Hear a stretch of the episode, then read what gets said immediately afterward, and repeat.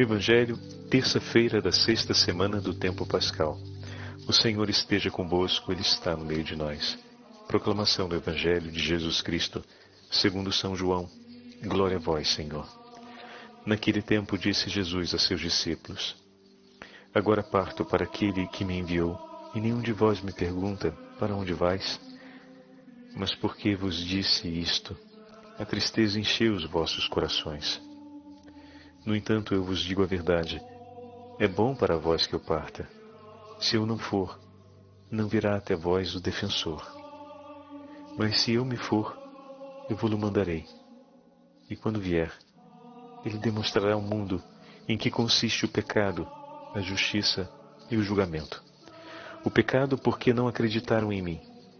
A justiça porque vou para o Pai, de modo que não mais me vereis e o julgamento, porque o chefe deste mundo já está condenado. Palavra da salvação. Glória a vós, Senhor. Terça-feira da sexta semana do tempo pascal, em nome do Pai, do Filho e do Espírito Santo. Amém. Queridos irmãos e irmãs, aproveitando a motivação dessa sexta semana em que estamos ouvindo o Senhor nos falar do Espírito Santo que dá testemunho de Cristo, eu gostaria de hoje, antes de iniciarmos a nossa, o nosso aprofundamento ao 16 capítulo do Evangelho de João, como nos propõe a liturgia, recuperar duas memórias de ontem, que por fim não tivemos a chance de comentar sobre elas. É o testemunho de dois santos sacerdotes que vão muito bem recordados por ocasião da celebração dessa sexta semana do tempo pascal. Ontem foi a memória de ambos. O primeiro, São João de Ávila, sacerdote e proclamado pelo Papa Bento XVI, doutor da Igreja. Ele morreu no 1569 foi um sacerdote diocesano espanhol da região de Ávila, sua região de nascimento. Nasceu em Almodovar do Campo, em Castilla la Nueva, uma região da Espanha. E São João de Ávila se destacou pela sua profunda e espiritualidade. Foi amigo de Santo Inácio e também um grande colaborador da Companhia de Jesus durante o início da Companhia de Jesus. São João de Ávila é o patrono do clero espanhol, homem de um grande saber e de uma vida espiritual onde o significado da entrega sacerdotal, o significado da vida sacerdotal como oferta de amor, para ele era claríssimo. E olha que bonito como Nosso Senhor aproxima, né, os santos, seus amigos. Foi conselheiro espiritual de Santa Teresa d'Ávila por um período. Foi amigo de Santo Inácio de Loyola, mas também viveu as agruras de ser acusado injustamente de estar cometendo um ensinamento herético e foi apresentado à Santa Inquisição para ser avaliado em seus escritos e no seu ensinamento. E muito bem. Era acusado de rigorismo e de criar uma exclusão da pregação do Evangelho para os ricos, ou seja, para as pessoas bem-sucedidas da época. Mas, na verdade, São João de Ávila trazia consigo um senso da caridade e da entrega por amor do próximo, muito intenso, pouco aceitado e também pouco compreendido naquele momento histórico. Não porque o anúncio não fosse pertinente ao Evangelho, mas porque, como vimos hoje na, na, na própria, no próprio Evangelho, porque muitos corações não creem nas palavras do Senhor. Admiram, se encantam, encontram conforto e consolação nas palavras de Jesus, mas não se deixam conquistar por ela ao ponto de viver uma autêntica conversão. E com o passar do tempo, se afastam do Senhor ao ponto de até mesmo detestá-lo. A gente não pode esquecer a imagem tão emblemática de Herodes, que tinha um grande interesse em conhecer Jesus por aquilo que havia ouvido falar a seu respeito, mas não porque buscava a verdade. E ao ver Jesus flagelado, entregue por Pilatos, e ao ver que o Senhor ficou em silêncio, o desprezou de todos os modos possíveis. Quando não encontrou naquele Jesus o que poderia ser interessante para ele, o tratou com desprezo. São João de Ávila se destaca pela sua grande seriedade e compromisso na hora de seguir os ensinamentos de Nosso Senhor e a vida sacerdotal. É um sacerdote cujos escritos merecem ser conhecidos, os rapazes que estão no início da vida sacerdotal, os escritos são, são sempre escritos do 1500, então precisamos ler de maneira adequada. Mas vejam, o 1500 foi um período onde se discutiu muito intensamente a respeito da formação dos sacerdotes, em orientar num caminho de idoneidade e ao mesmo tempo de boa formação humana, moral e espiritual a vida dos sacerdotes. E São João de Ávila foi um desses luminares, um homem que sempre buscou com clareza a identidade da vida consagrada, do consagrar-se a Deus e entregar-se por amor dos irmãos. No 1800, já não mais estamos na Espanha, não mais estamos no 1500, agora estamos no 1800.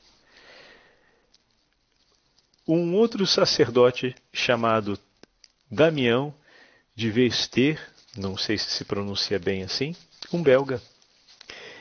Ele se oferece diante do apelo do bispo para ser enviado a uma ilha chamada Molocaia. A Molocaia, Molocaia ou Molocaia, como era conhecido uh, essa ilha, é, era um lugar onde as pessoas que sofriam de rancenias e de lepra naquele período eram segregadas da sociedade e deixadas à própria sorte. Se tornar portador de rancenias naquele momento significava perder absolutamente tudo, da sua casa até a sua dignidade. De tempos em tempos se colocavam os enfermos dentro de um navio e os abandonavam na proximidade daquela ilha, para que aqueles que sobrevivessem ao mar e chegassem na ilha pudessem tentar recomeçar a vida. De início parecia ser uma medida profilática, mas com o tempo aquela medida acabou se tornando um caminho de abandono para todas aquelas pessoas que acabavam adquirindo essa doença que no momento não havia um tratamento nem um entendimento completo a seu respeito. O bispo, penalizado e ao mesmo tempo comovido pela necessidade pastoral, apresentou a preocupação e, arrebatado de amor por Jesus, São Damião se oferece como missionário para ser levado para lá. A ser levado mesmo. O navio levou, chegou a uma determinada distância. O capitão do navio ainda lhe propôs por mais de uma vez desistir daquilo e o baixaram nas águas com um barquinho para que pudesse remar até a ilha e dessa forma começar a habitar no meio daqueles homens e mulheres que lá estavam. E assim ele foi, sem nada. Mas o seu gesto e a sua escolha gerou uma grande comoção no coração de muitos dos seus irmãos sacerdotes e de outras pessoas que o acompanharam à distância e que de alguma forma buscaram saber como estava andando a empreitada daquele sacerdote que se lançou a essa entrega de vida.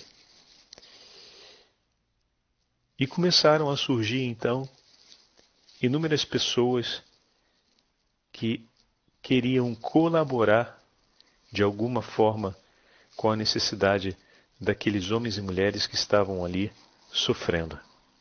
É importante dizer que São Damião, uma vez entrando em Molocaia, passou o resto da sua vida naquela, naquela ilha. Mas as suas obras e, ao mesmo tempo, o seu testemunho missionário ecoou em vários cantos da Europa e muitos recursos e assistências foram enviadas para tirarem aquelas pessoas da condição de completa indigência para começarem a viver com o mínimo de dignidade, mas, sobretudo, para redescobrirem o amor ao próximo e o amor de Cristo por elas. E empreendeu sua inteira vida cuidando dos enfermos, celebrando para eles os sacramentos e ensinando-nos aquilo que o Senhor nos mandou ontem. Amai-vos uns aos outros, como eu vos tenho amado. Nos ensinou domingo. Amai-vos uns aos outros, como eu vos tenho amado. Então podemos dizer que São Damião de Molocaia foi um testemunho vivo de alguém que, conduzido pelo Espírito Santo, escolheu viver Cristo e ensinar Cristo e glorificar a Cristo pela entrega da sua vida em amor ao próximo. E terminou os últimos dias de sua vida enfermo, junto com seus enfermos, adquirindo uma das expressões mais violentas da hanseníase e com muita serenidade foi seguindo o caminho do adoecimento junto com todos os que estavam ali à sua volta e ensinando-os ensinando também a terem um coração pacífico e de entrega diante do próprio sofrimento para a glória do nome do Senhor. Ensinou-os, através do seu próprio sofrimento, a unir os sofrimentos pessoais ao sofrimento de nosso Senhor pela salvação das almas. Belíssimo, dois grandes sacerdotes, dois homens que, como nós ouvimos hoje no Evangelho, guiados pelo Espírito Santo, viveram a fé e ensinaram os homens a crer em Jesus. Uma das obras do Espírito Santo, como nós ouvimos o Senhor falando hoje, versículo 8: E quando ele vier, o Espírito Santo estabelecerá a culpabilidade do mundo a respeito do pecado, da justiça e do julgamento. A expressão do texto bíblico aparece em negativo, porque faz uma separação entre aquilo que é de Deus, aquilo que é do Espírito e aquilo que não é, que não vem de Deus e que não está sob a regência do Espírito. De maneira que, por que fala em negativo? Porque uma vez que a gente acende a luz e parte do princípio que a luz está acesa, evidenciam-se onde estão as sombras. Então, quais são as sombras que o Divino Espírito Santo vai evidenciar?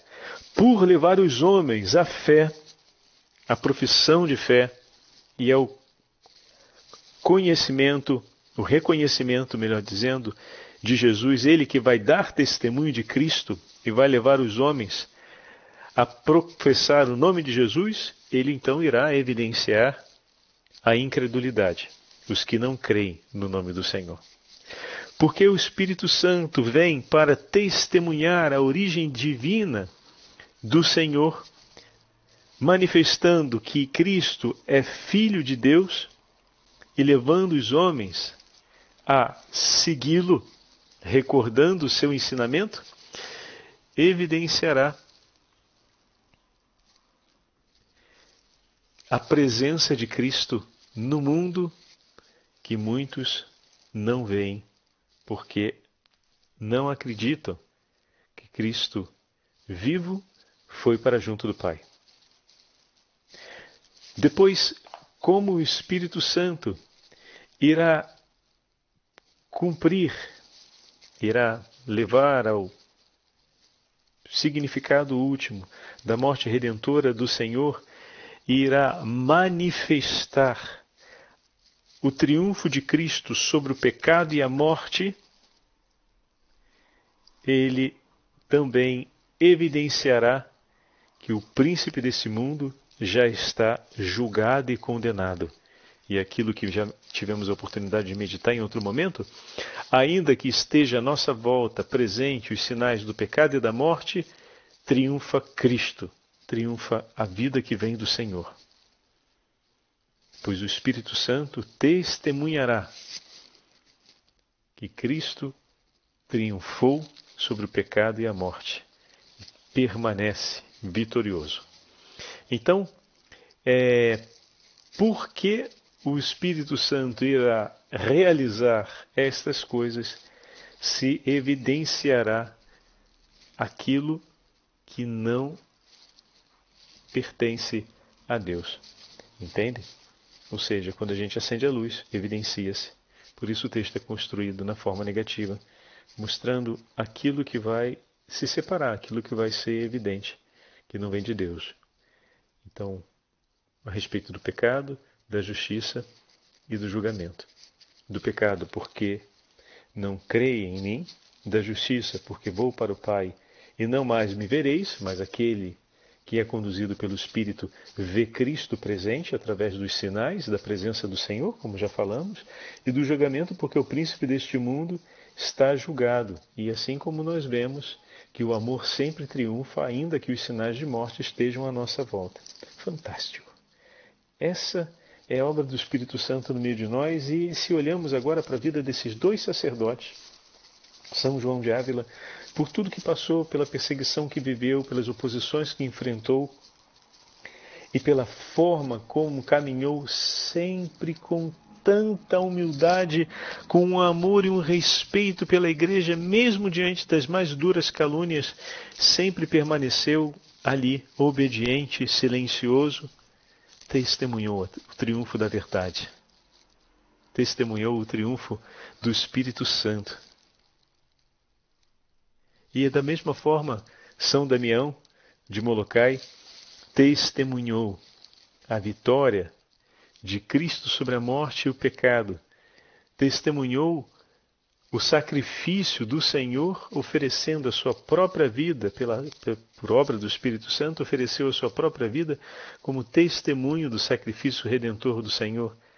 Que testemunho mais eloquente de que Cristo se entregou e morreu por nós do que o testemunho da vida de um sacerdote que escolhe entregar-se em sua liberdade por amor dos seus fiéis e de consumir toda a sua vida ali no cuidado de cada um deles. Meu irmão, quer mais eloquência do que isso para falar do sacrifício redentor de nosso Senhor? Como é importante rezarmos para que os nossos sacerdotes escolham dar um testemunho assim. Agora, para completarmos um pouco mais a nossa meditação, vamos ouvir um trecho de São Cirilo de Alexandria, bispo, estamos no século V da era cristã, que nos fala a respeito da ação do Espírito Santo. Não tivemos a chance de ouvir já outros autores nesses últimos dias. Hoje ouviremos um pouco de Cirilo de Alexandria, que escreve a respeito do Espírito Santo como aquele que realiza a ação no seio da igreja. Olha que bonito. O Espírito é um só e indivisível, e como a sua presença e ação reúne os que individualmente são distintos uns dos outros, fazendo com que em si mesmo todos sejam um só. Essa é uma das obras do Espírito Santo unir muitos corações num só coração.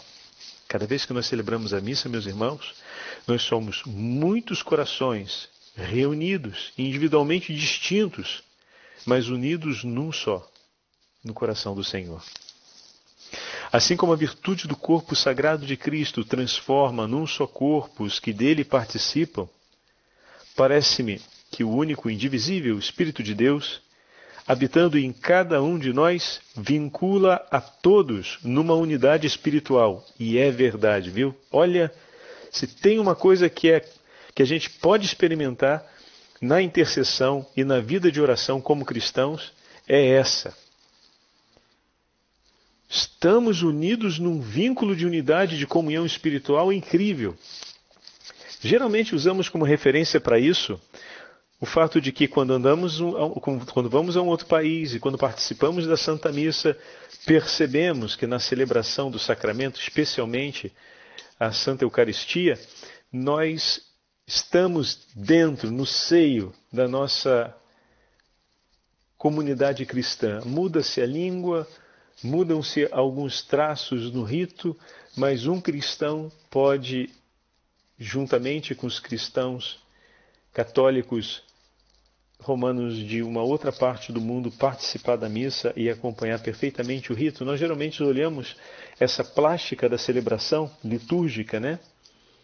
Mas mais do que isso, como temos falado e sentimos intensamente o efeito da oração e da comunhão dos santos. A intercessão dos santos por nós, a nossa súplica de oração pelas pessoas e aquela clareza que muitas vezes nos toca e nos ilumina a consciência de que certas coisas aconteceram na nossa vida porque muitos estavam rezando por nós. E esse tempo da pandemia que o diga.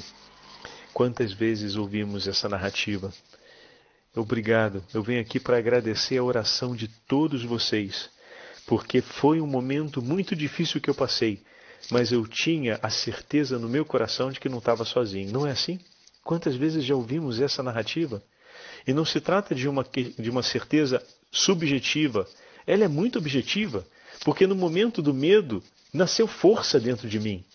No momento da angústia, nasceu também serenidade. Quando parecia que a tristeza me esmagava, começou a nascer uma ponta de esperança e eu pude de novo sentir alegria então essas são experiências muito concretas, não são subjetivas. Nasceu alegria, nasceu esperança, nasceu força, nasceu entusiasmo onde parecia que nada de bom poderia nascer. E isso é um sinal não só de que Deus está por nós, mas um sinal de que muitos corações se unem num só coração e de que o Espírito Santo nos une a todos pois no momento da nossa fraqueza, a fortaleza de oração de nossos irmãos nos sustentou na fé. No momento da nossa convalescência, a entrega de sacrifício de nossos irmãos foi por nós vitória e sustento, alimento e força. Quantas vezes um pai, uma mãe, um amigo, um parente foi à Santa Missa e recebeu a comunhão na intenção daquele familiar, daquele amigo, daquele irmão enfermo que gostaria de estar ali e não podia. E quantas vezes não ofereceu suas orações pessoais e sacrifícios de um inteiro dia por aquele que amava e que estava em dificuldade e que não poderia por ele mesmo nem rezar e nem realizar mais do que estava conseguindo realizar, porque a dor e o sofrimento o abatia e o desencorajava também. E você acha que Deus não olha para aquela coragem desse amigo que oferece por amor?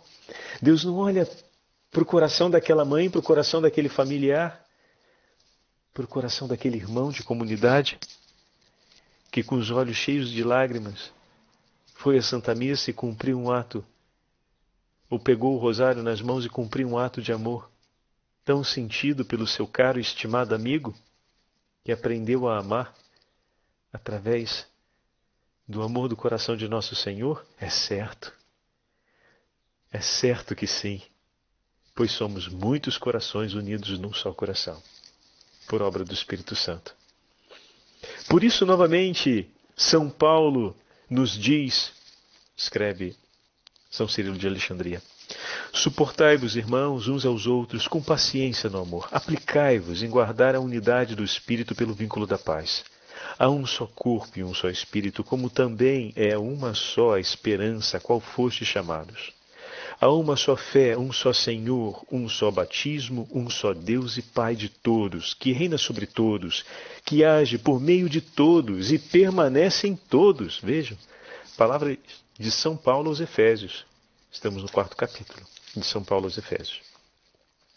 Se efetivamente é um só Espírito que habita em nós, também o único Deus e Pai de todos estará em nós por seu Filho, unindo entre si e consigo todos os que participam do mesmo Espírito. Belíssimo, não é verdade? Desse modo, torna-se evidente que, de alguma maneira, estamos sim unidos ao Espírito Santo por participação. De fato, se de uma vez por todas abandonamos a vida puramente natural e obedecemos às leis do Espírito, ele faz referência aqui ao batismo. É claro que deixando de lado a nossa vida anterior e unindo-nos ao Espírito Santo, adquirimos uma configuração espiritual, uma marca indelével. E até certo ponto, transformamos-nos em outra a nossa natureza. É verdade, agora é a natureza humana redenta, redimida antes marcada pelo pecado e agora foi envolvida pela graça e se torna cheia da vitalidade que vem de Deus. Continuando. Assim já não somos simplesmente homens, e o dizemos com muita propriedade. Somos filhos de Deus e habitantes do céu, ainda que não estejamos na nossa pátria definitiva, mas já começamos a pertencer a esta, pelo fato de nos termos tornado participantes da natureza divina ao termos Deus vivo em nós. E essa é a promessa do Evangelho que ontem falávamos, na é verdade? Continuando. Todos, portanto, somos um só no Pai, no Filho e no Espírito Santo um só. Repito, pela unidade de condição, um só. Pela união da caridade, pela comunhão do corpo sagrado de Cristo e pela participação do único Espírito Santo, somos um só. O Senhor esteja convosco, Ele está no meio de nós. Pela intercessão da Santíssima Virgem Maria e de São José, Abençoe-vos o Deus Todo-Poderoso, Pai, Filho e Espírito Santo. Amém.